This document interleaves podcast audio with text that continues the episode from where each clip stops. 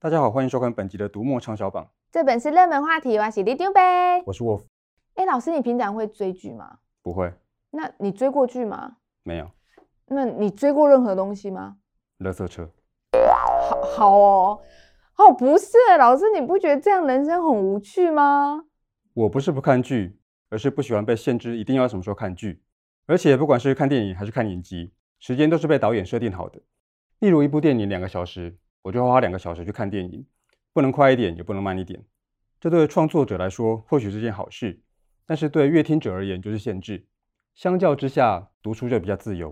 会吗看到很好看的小说，也会想一直看下去啊。对，不过阅读的速度是可以自己决定的，不管是要一口气赶进度，还是要停下来细细品味，都不会有人管你。所以，虽然从小说改编的戏剧可能很精彩，但是原著小说通常可以提供更多的细节，也可以让人好好的品味思考。像很红的半泽直树系列，号称平成最成功的影集，的确有很多读者就是先看了日剧才来读小说的。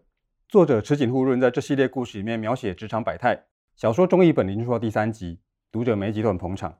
读者们不但提到，就算知道结局，还是会被小说吸引，也说小说刻画出日剧所没有的特点，各有独到之处。可是都下班了，还要看上班族的人生，不会太心累吗？我还是想看浪漫一点。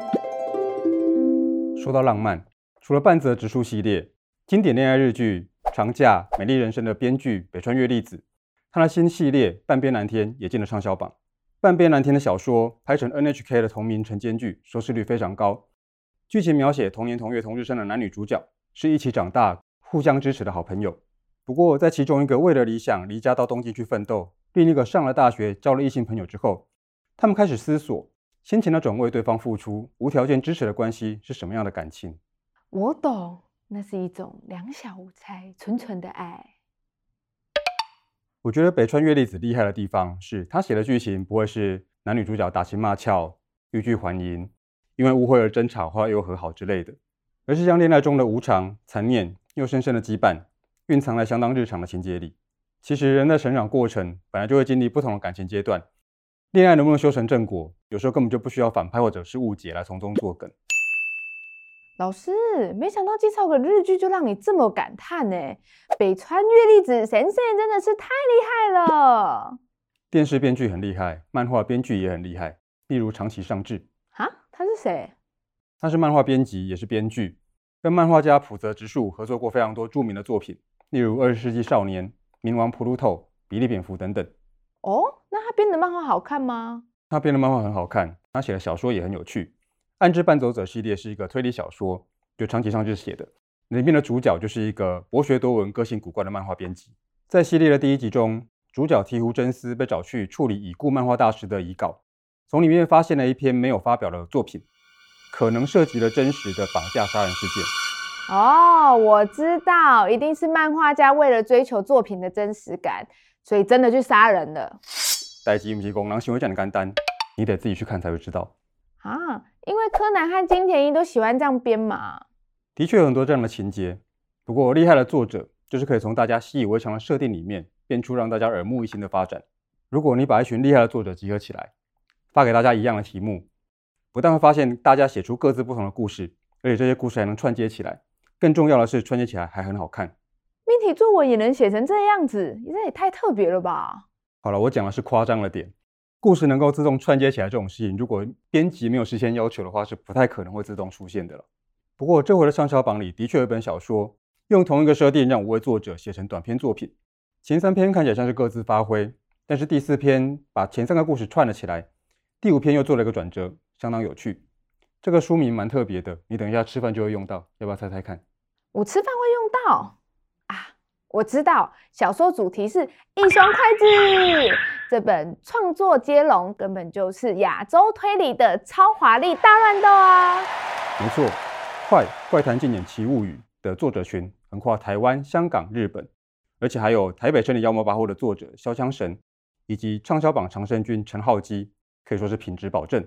五位作者创作的故事不但有推理情节，而且融合了各自不同的在地元素，还有恐怖、灵异、超自然的设定，相当值得一看。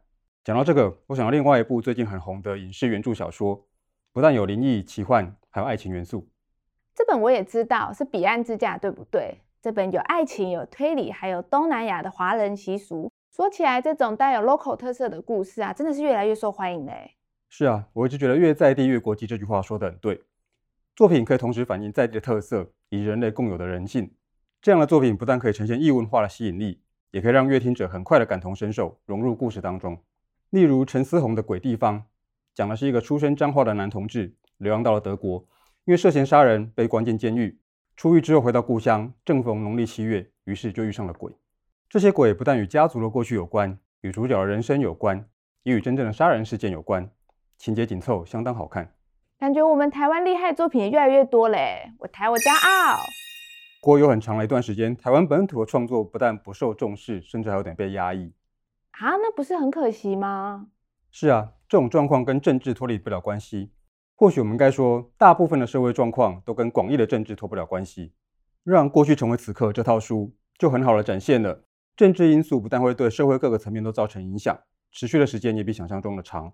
书名副标虽然有台湾白色恐怖，但选的小说并不完全在写受害者的苦难。时间也不限于白色恐怖时期，阅读这些小说就像是透过文学的百无禁忌，让我们看到过去被政治消音活埋的那段历史。感觉这类小说很适合我们站上喜欢社科人文的读者，哎，没错。还有曾经因为内容涉及政治与性，饱受争议，所以当年连载被迫终止的《桑青与桃红》，前阵子重新出版，电子书也上架了。这本小说当年引起争论的点，现在看起来其实都算还好。真正值得一读的是作者聂华苓如何利用女主角的人生种种，去反映一九七零年代台湾社会对内对外的种种情况。用角色的人生去反映整个社会，创作野心很大哎。这的确需要很好的文学技巧。不过换个角度看，在真实的世界里，有些人的人生很可能就是一段社会历史的缩影。例如《竹联》这本书，是竹联帮大佬刘茂川自己写的回忆录，提到很多台湾帮会的成型历史。以及这些帮派分子为什么要成天打打杀杀？为什么要成群结伙？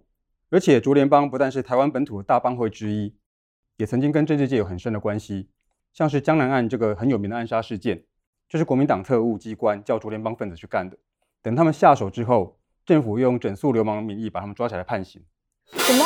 当作杀人的居然把杀人的关起来？这也太腹黑了吧！政客一定会为自己的权利跟利益打算。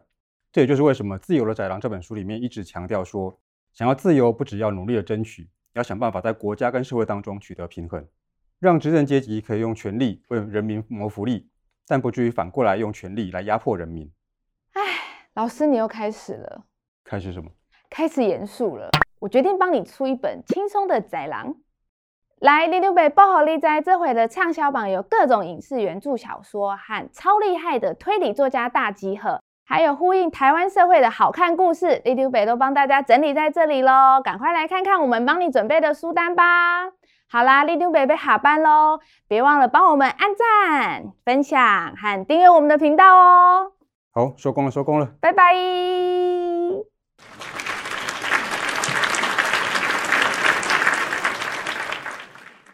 老师，你追剧还是可以快转什么的，干嘛都照着导演步调啊？